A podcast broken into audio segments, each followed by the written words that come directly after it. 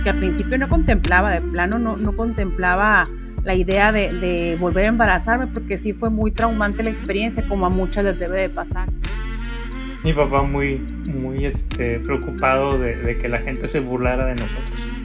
Este, me dijo, la próxima vez que se embaracen, sabiendo él que iba a haber más, dijo, no le vayas a platicar a la gente hasta que ya estén bien seguros que se va a lograr, hijo. O sea, como quería saber como a quién se iba a parecer más, a mi mamá o a mi papá. El que tengas un hijo y al día siguiente ya no lo tengas, ese es el dolor más fuerte que yo sentí. Se, se mueren nuestros hijos y nosotros queremos encontrarnos uno así, o sea, como que nos lo vengan a dejar a la puerta de la casa, ¿no? Pero cuando nuestros hijos se van, cuando nuestros hijos mueren, simplemente no hay palabras. No hay una palabra que describa esto. Y esta sensación, este duelo por la muerte de un hijo, también incluye a estos bebés que parten demasiado pronto. Yo no te puedo asegurar que va a volver a pasar o no pasar lo mismo, pero por lo mismo disfruta ahorita. Esto es duelo respetado.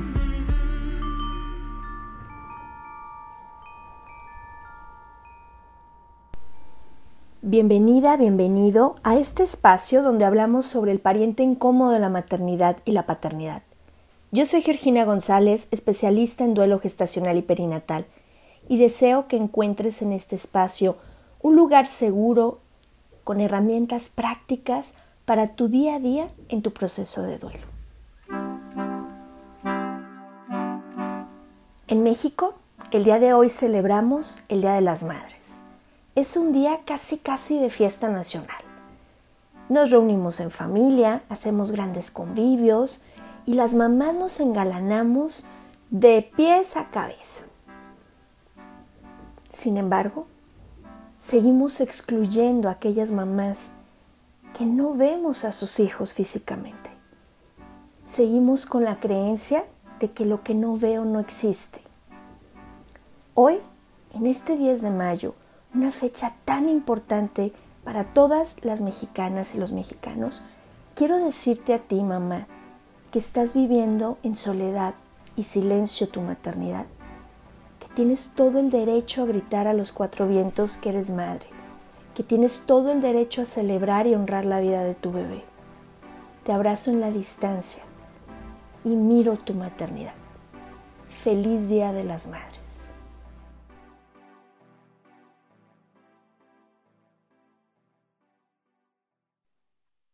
Pues el día de hoy estamos de manteles largos. Les presumo y les comparto que nos acompaña María Andrea García Melina. Ella es de Argentina, es mamá y cuenta con una licenciatura en psicología con especialidad en duelo gestacional y perinatal, que es donde tuve el honor de conocerla y conocer todo el trabajo maravilloso que hace María Andrea. Es consteladora familiar, autora del libro Acunando a la Luna, Despertando al Sol. Es formadora y cofundadora de la red transdisciplinaria en duelo perinatal. Es doula con perspectiva de género y derecho. Bienvenida, María Andrea, ¿cómo estás? Hola, gracias Georgina, honrada de esta invitación, muy feliz, sinceramente, muy agradecida. Me siento, me siento muy, muy contenta de verdad de tenerte aquí y estoy muy emocionada con tu libro. Por cierto, si lo quieres conseguir aquí en México, te vamos a dejar los enlaces donde lo puedes conseguir. Si estás en otro país, puedes conseguirlo a través de Amazon. Y también vamos a dejar aquí en la descripción las redes donde puedes contactar a María Andrea. Y cuéntanos, María Andrea, ¿de dónde surge tu libro Acunando a la Luna, Despertando al Sol? Platícanos de dónde viene esta, esta maravillosa creación. Bueno, Georgina, primero honrada que tú lo hayas leído y que tengas el deseo de difundir la obra.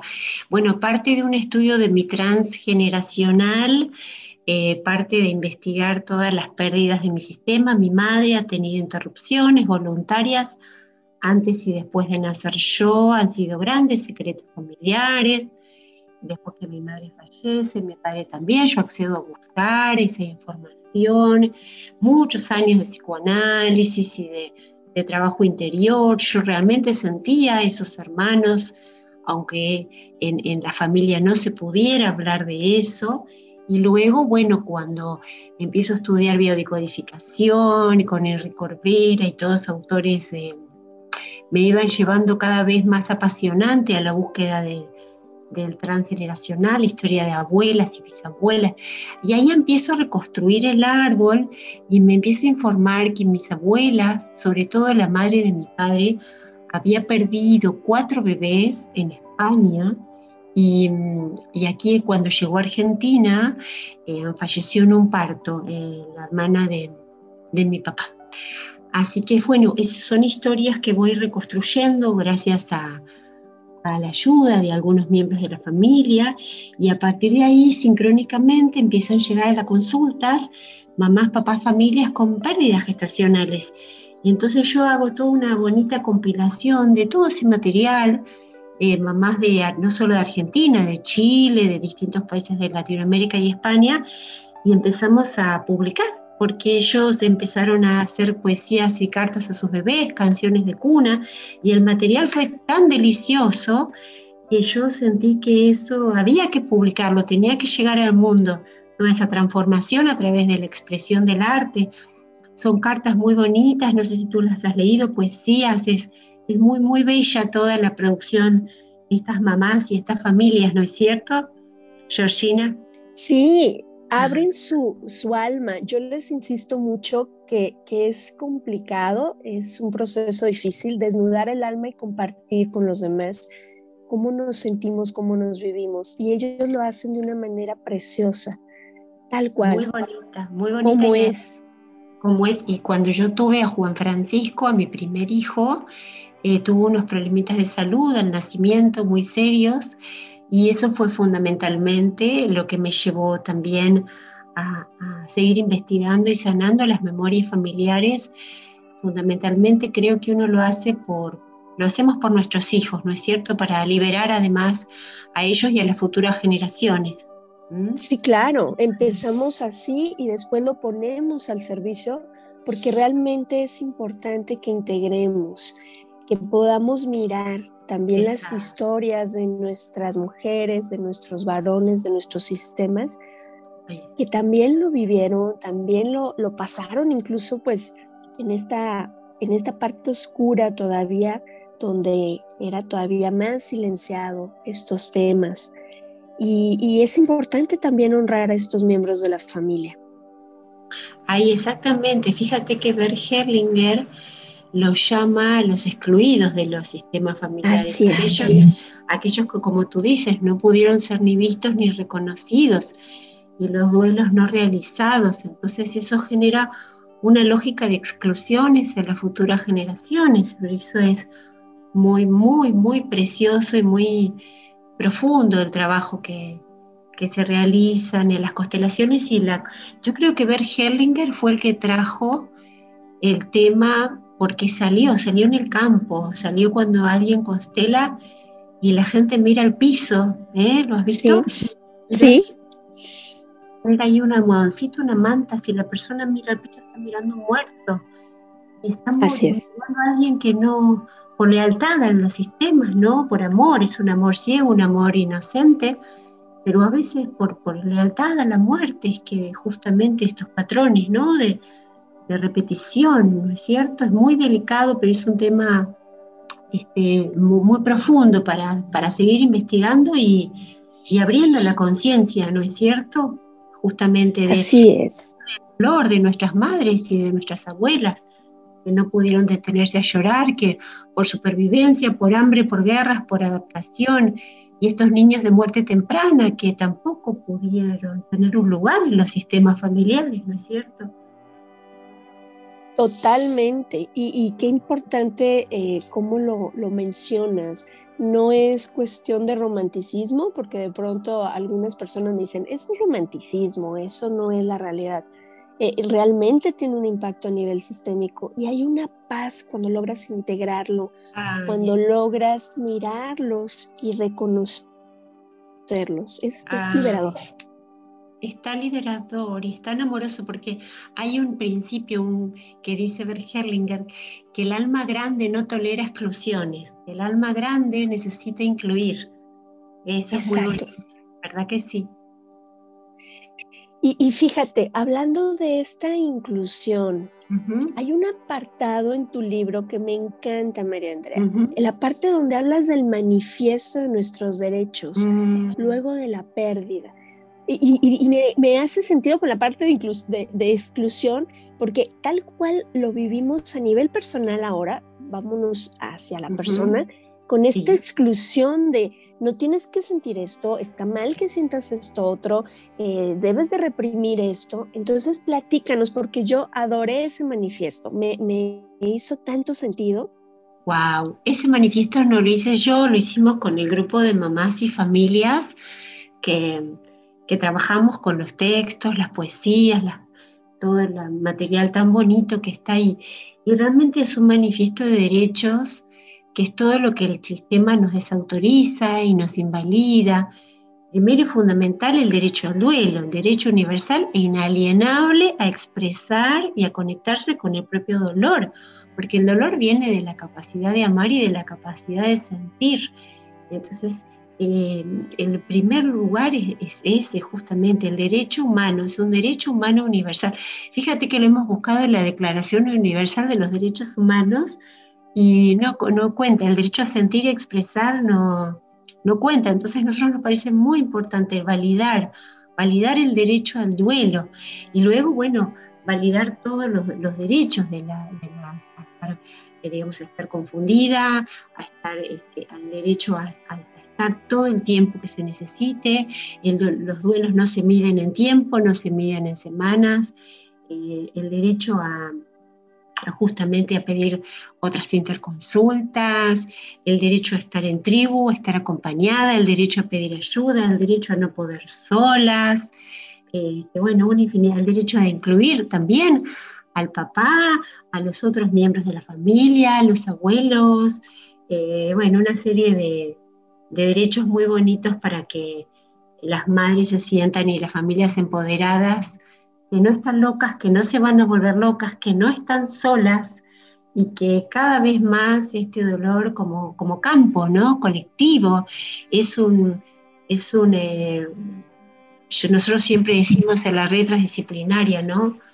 Tenemos una premisa y es que la fuerza de la vida vuelva a estar al servicio de la vida. Decimos que el dolor, cuando es colectivo, puede ser un campo de fuerza muy grande al servicio de los eh, digamos, eh, cambios de transformación sociales, ¿no? Entonces nosotros eh, sostenemos esto, que, que, las mujeres tenemos que poder reunirnos en tribus de mujeres para poder empezar a validar entre nosotras y acompañarnos en nuestros procesos y que esa fuerza se traduce en activismo, militancia, en, en, en, un cambio social como el que estamos requiriendo, de un cambio de paradigmas, ¿no es cierto?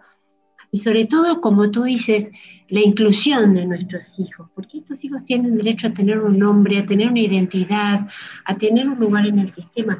Fíjate que he tenido en la presentación de Paul Cassidy la tesis que él ha realizado. Seguramente tú también has estado en un mamanita. Sí, sí, sí, sí me tocó, maravilloso, maravilloso el trabajo. Y fíjate que de todo lo que ha dicho, bueno, todo es muy, muy valioso, porque también es por, con la de género y derechos, pero una de las cosas que más me impactó cuando él habló del rol de la identidad, de la madre o del padre, diciendo que es un rol de identidad activo y que mm, en su estudio de investigación, ¿no? Él avala lo que es la relación, el duelo desde la perspectiva, ¿no? Relacional, ¿no? Socio-relacional. Pero él dice que él habla de la relación post-mortem, de la relación con el hijo aún después de la muerte, que esa relación perdura. Y a, a mí me emociona, porque que lo diga la ciencia, ¿no? Como nosotros decimos, el poder hegemónico, ella está abriendo y legitimando un campo muy valioso que esas mamás no estén obligadas a despedirse, esos papás, esas familias de sus hijos. como dice Herlinger, los lazos a nivel del alma son indisolubles. Y lo dice Paul Cassidy en una tesis de investigación, Con otras palabras, él dice, la relación con el hijo después de la muerte perdura, es dinámica y las familias tienen derecho a seguir eh, sabiendo que ese vínculo está vivo. Eso a mí me conmovió porque dice lo mismo que nosotros decimos, solo que la ciencia no lo estaba pudiendo reconocer hasta ahora. ¿Sí? es. es muy conmovedor, ¿no es cierto? Eh, esto que, que dice Paul, que a través de los rituales, por supuesto, ¿no? Un hijo, uno tiene que aceptar que la muerte física no está en este plano. Sin embargo, hay una vinculación con este hijo a nivel espiritual, ¿no es cierto? Entonces es muy, muy bonito poder decir, está vivo nuestro recuerdo, está vivo en el corazón, está vivo en nuestra familia a través de, a través de nombrarlo, a través de recordarlo, a través de decir, eh, son seres que aún en sus cortas, breves existencias han tenido la fuerza y la capacidad de transformar a toda una familia. Eh, Bergerlinger siempre se pregunta, ¿qué tiene más valor? ¿Una vida, una corta vida o una larga vida? Y dice, no, dice, ni una cosa tiene ni más ni menos valor. A veces una vida muy breve tiene la capacidad de transformar a una y a varias generaciones. Así es, así es. Y, fíjate, igual estaba, estaba escuchando a Paul y también me emocionaba mucho porque era esta parte, es como, tenemos muchos años hablando de esto, pero ahora tenemos un fundamento. ¿sí? Ahora hay, un respaldo que quizá van a tomar más, más, más de manera más formal, donde se valide la importancia. Y, y en este sentido, María Andrea, eh, a mí me toca escucharlo en consulta, seguramente a ti te toca también escucharlo, porque lamentablemente este dolor es universal. Este tema donde llegan mamás de 10 eh, semanas de gestación, 8 semanas de gestación, y que realmente vienen destrozadas con su proceso muy eh, dinamitado por, por, por el exterior, y entonces se les cuestiona mucho, ¿por qué te pones así? No era nada. Es más, ni siquiera este, era un saco vacío, era un huevo retenido. Eh, ¿por, qué, ¿Por qué te pones tan mal, hombre? Ya vendrán más, ya, ya tendrás otros hijos, eres ya sabes, la sarta de frases que no ayudan, estos clichés que no, no nos favorecen nuestros procesos. Pero hablando que estos hijos se quedan eh, por la eternidad como nuestros hijos, independientemente de los gramos o de los centímetros que tenían. Desde tu enfoque sistémico, María Andrea, ¿qué pasa? ¿Pertenecen? ¿No pertenecen? Eh, ¿qué, sucede con estos embarazos cuando eran muy chiquitos? Sí, la, la, medicina lo desautoriza porque, bueno, desconocen el valor que tiene para el deseo de una madre de un padre de una familia, un hijo y la gestación y el advenimiento de un hijo es mucho anterior a la unión de este óvulo y espermatozoide. Y cuando hay un deseo, efectivamente, eh, como tú dices, cuando el test da positivo, ya hay un amor entrañable e infinito. Entonces, el amor no se mide en semanas y como dice también Mónica Álvarez, dice la pequeña experiencia embrionario fetal, no invalida ni la calidad de vínculo con, ese hijo, ¿no? Ella siempre lo repite esta frase. Lo que sucede es que ellos, claro, pertenecen, tú me preguntas, por supuesto, pertenecen al sistema, todos son parte del sistema. Un embarazo en embrionado, todos los términos que usan ellos quizás los usan como para minimizar el dolor de, de las madres, pero ellos no saben, justamente porque no tienen la formación, que lejos de minimizar el dolor, lo que hacen es invalidar nuevamente, ¿no? Desautorizar el derecho al duelo y, desconocen estos conceptos mucho más profundos de el misterio de la concepción y de la vida, de dónde viaja esa alma, de dónde viene, es mucho más profundo. Tú sabes que las parejas cuando son jovencitos se conocen, son novios los primeros tiempos de la pareja, ya juegan a ponerle nombre a los niños, ya juegan con esos niños que están en, sus sueños, en sus ilusiones, en sus proyectos y en sus fantasías. Ya preexisten, esos hijos ya están. Solo hay que darles el canal para que lleguen a la vida, ¿no? ¿No es cierto?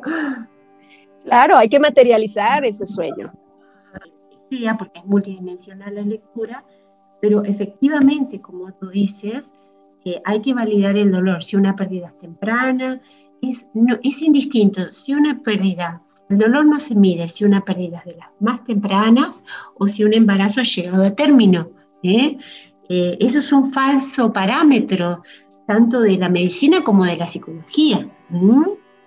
Lamentablemente hay mucha ignorancia y mucho desconocimiento. Sí, claro, y en este afán a veces de proteger se lastima más y se hacen procesos muchísimo más difíciles.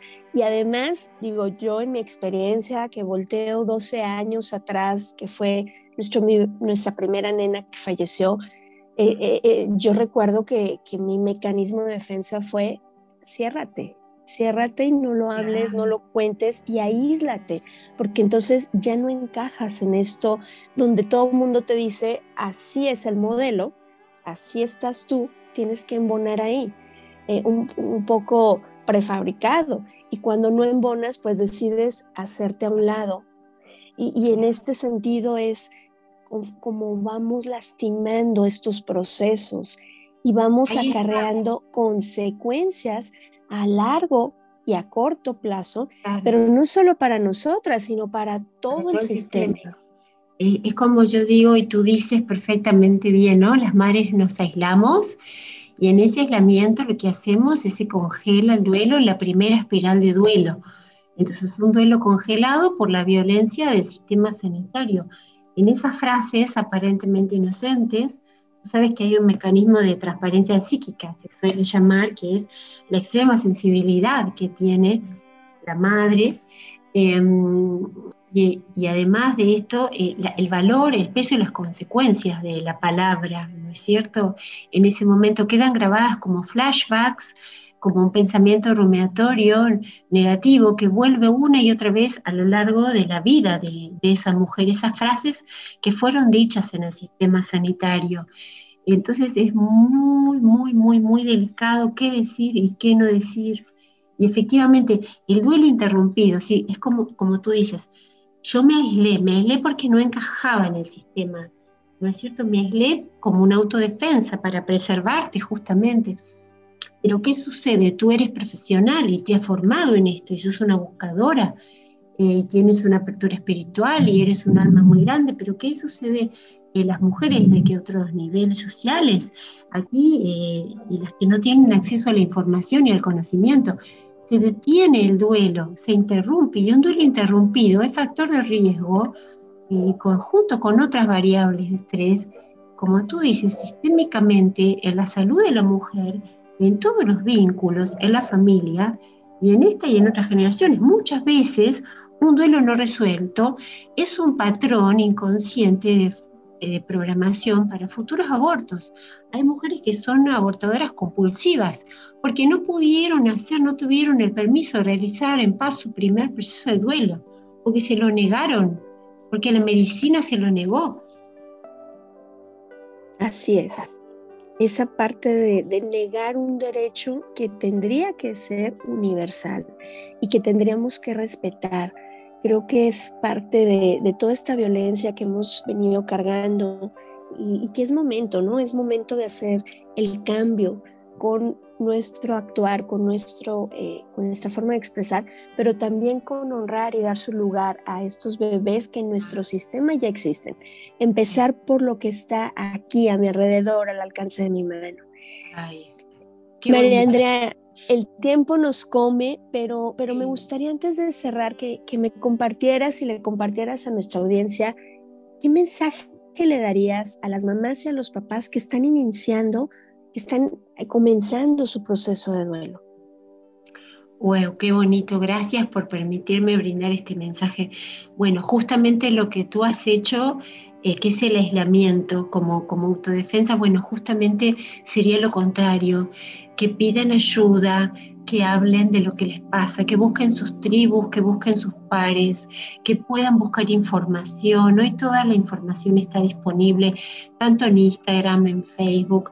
Hay grupos de duelo, comunidades de duelo, eh, que se sienta que justamente tienen ahora todo el respaldo, todo el amor incondicional.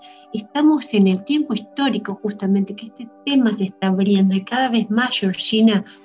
Entonces, gracias a Dios, ha llegado el tiempo histórico y nosotros estamos abriendo este campo, lo estamos jerarquizando como campo de conocimiento, estamos jerarquizando para que los profesionales tomen cada vez más conciencia, pero el campo social va, siempre va adelante, ¿no? De lo académico.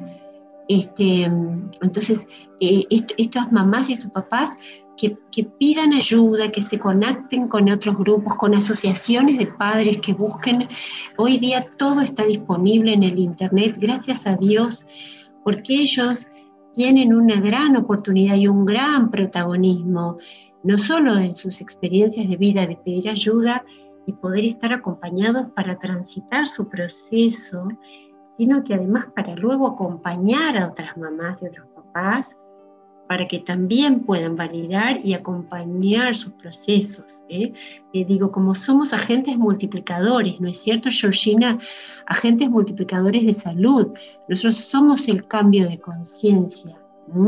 Estamos yendo hacia un nuevo paradigma justamente de la salud, en la educación, en la ciencia.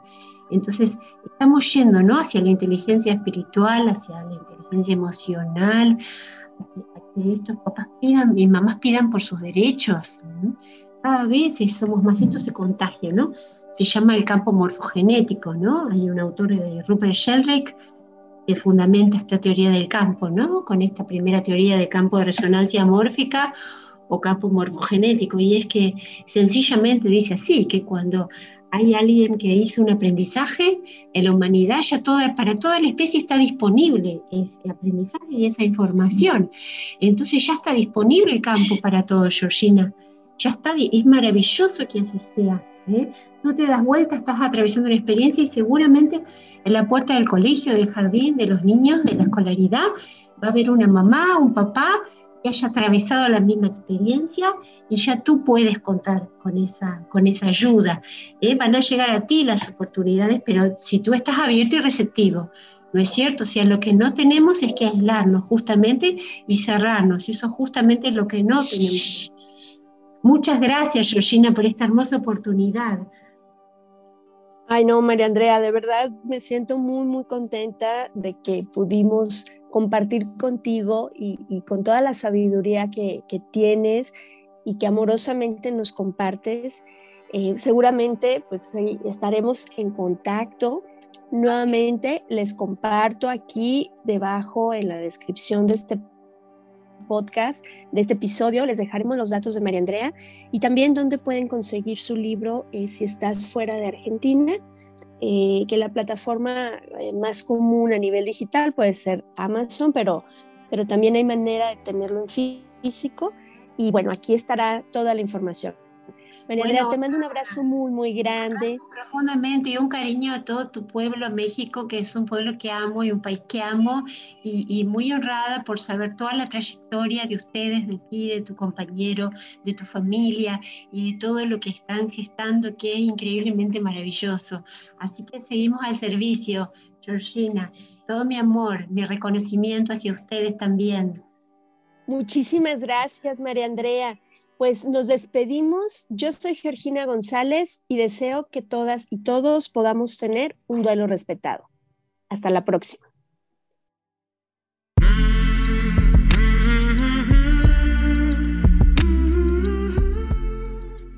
Este programa es producido por Georgina González y Carla Rodríguez y narrado por mí, Georgina González. Recuerda seguirnos en redes sociales como Duelo Respetado.